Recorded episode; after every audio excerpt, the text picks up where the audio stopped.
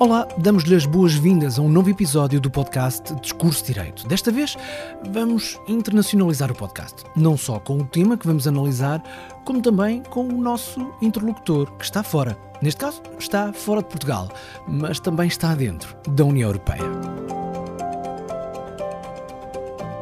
Uh, o meu nome é Bruno Magalhães, sou advogado da VFA, responsável pelas áreas de Direito Comercial e Imobiliário e estou neste momento uh, instalado e a trabalhar em Maastricht sem prejuízo das deslocações pontuais e habituais a Portugal e aos escritórios da VFA em Lisboa e em Coimbra.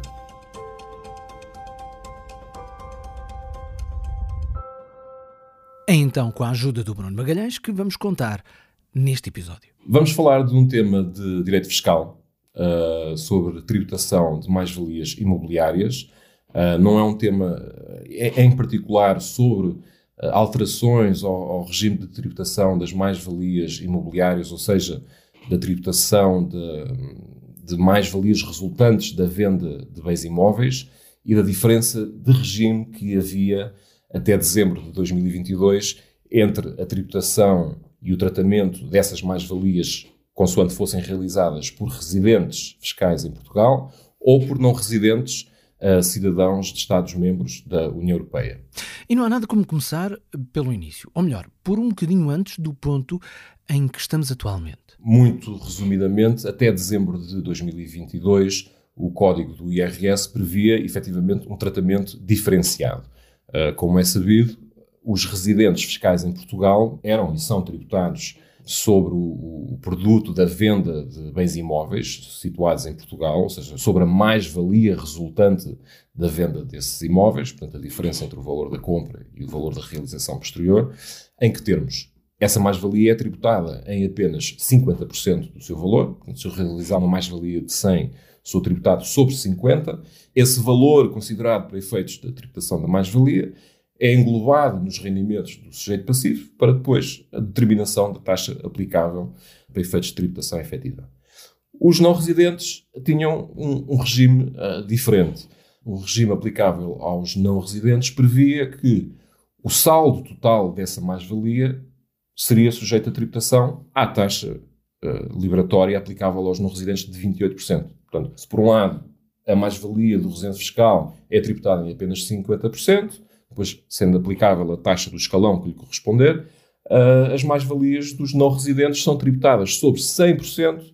eram tributadas sobre 100%, e sendo-lhe aplicável, depois, posteriormente, a, a taxa liberatória, uma taxa especial autónoma de 28%. Esta, diz-nos o Bruno Magalhães, era uma diferença de regime que suscitou alguma litigância que se verificou entre os sujeitos passivos que reclamaram, os não residentes, junto da autoridade tributária, os tribunais arbitrais vieram tendencialmente a dar razão aos, aos sujeitos passivos, no sentido em que este tratamento diferenciado, inclusivamente, representa uma violação do Tratado da União Europeia, na medida em que a regulamentação interna de um Estado-membro está a impor uh, uma carga fiscal mais onerosa a cidadãos não residentes, mas nacionais de Estados-membros, mais onerosa do que, que seria aplicável a residentes uh, face a operações uh, semelhantes ou idênticas. E, portanto, neste sentido, a Lei do Orçamento do Estado para 2023 veio alterar o regime de tributação dos não residentes,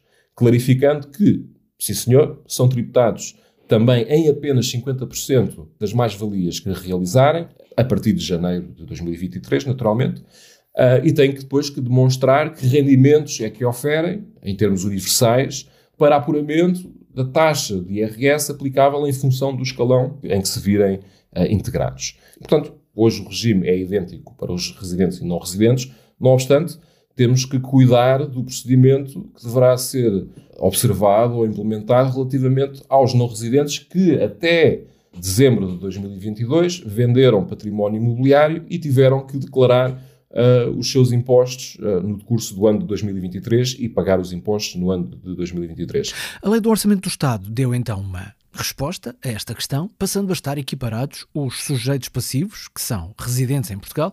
e os sujeitos passivos que não são residentes em Portugal, mas que são cidadãos de países da União Europeia. O problema ficou totalmente resolvido? Um, sucede que há, inclusivamente, na sequência desta litigância que deu razão aos sujeitos passivos não residentes, há um ofício interno da administração tributária que vem esclarecer como é que esta tributação funciona a partir de, de janeiro de 2023 e esclarecer também que, não obstante a lei vigente até dezembro de 2022 não oferecer esse enquadramento legal, para todos os efeitos, os não residentes, relativamente às vendas realizadas até dezembro de 2022, têm que efetivamente ser tributados também em apenas 50% das mais-valias uh, que realizarem. Agora, sucede é que o sistema de liquidação do, dos impostos é automático, o, os sujeitos passivos declaram os seus rendimentos e a liquidação sai, e, para todos os efeitos, essa liquidação não é feita sobre apenas 50% das mais-valias realizadas, mas sobre os 100%. E o Ofício Interno das Finanças reconhece ou esclarece os serviços uh, de que, uh, para todos os efeitos, essas liquidações devem ser processadas em apenas 50%, relativamente aos sujeitos passivos que reclamarem ou que, relativamente a essas uh, liquidações, iniciarem o procedimento tributário. Ou seja, se o sujeito passivo não fizer nada, a liquidação foi feita de forma automática, os impostos foram liquidados e o sujeito passivo pagou. Portanto, equacionamos a possibilidade até de nem todos os, os sujeitos passivos estarem esclarecidos uh, relativamente a este, a este enquadramento. Portanto, e ao contrário daquilo que se esperava ser um comportamento ou uma abordagem proativa da autoridade tributária até ao abrigo de princípios de colaboração com os sujeitos passivos tomar a iniciativa de retificar estas liquidações, que são indevidas, a autoridade tributária não o vai fazer. Os sujeitos passivos já declararam os seus impostos, os mesmos foram liquidados e eles tiveram que os pagar até agosto. E, efetivamente, se não reclamarem, não vão reaver, pelo menos metade, em rigor, é metade dos impostos que pagaram e que, em alguns casos, podem ascender a valores substanciais, independentemente do valor que está em causa. Se não é devido, tem que ser reembolsado. Uh, e é este o alerta que nós queremos deixar nesta edição deste, deste podcast da, VFA, porque os sujeitos passivos que estiverem nesta, nesta situação, portanto, estamos a falar de sujeitos passivos não residentes em Portugal, cidadãos dos Estados-membros da União Europeia, que realizaram vendas de património imobiliário até dezembro de 2022 e que têm direito a reaver metade do imposto que pagaram e que, para o efeito, deverão iniciar um procedimento tributário junto da, da autoridade tributária, através de uma reclamação graciosa, e que, de acordo com a nossa experiência, tem vindo a, a, receber resposta em prazos relativamente razoáveis até para surpresa nossa. Para o fim da análise deste tema, perguntei ao nosso especialista se esta possível reclamação é complicada de fazer e de apresentar à autoridade tributária. Não é um procedimento complexo. A questão que estamos aqui a abordar hoje também não é eh, particularmente controvertida, já foi no passado queremos sim deixar esta nota de que efetivamente as pessoas têm que estar atentas e têm que agir e salvaguardar os seus, os seus direitos junto da autoridade tributária. Portanto, se for este o seu caso ou se conhece alguém que possa estar nesta situação, aqui está o alerta deixado pelo responsável pelas áreas de Direito Comercial e Imobiliário da VFA, o advogado Bruno Magalhães, que está sediado em Maastricht, nos Países Baixos. No próximo episódio, vamos ter um novo tema para abordar.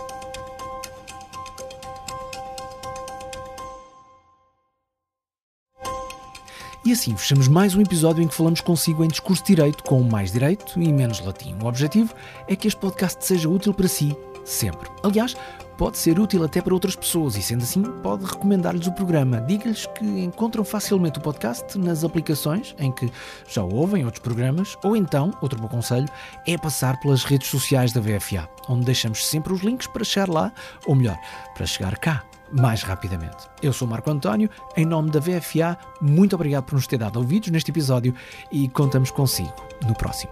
Até lá!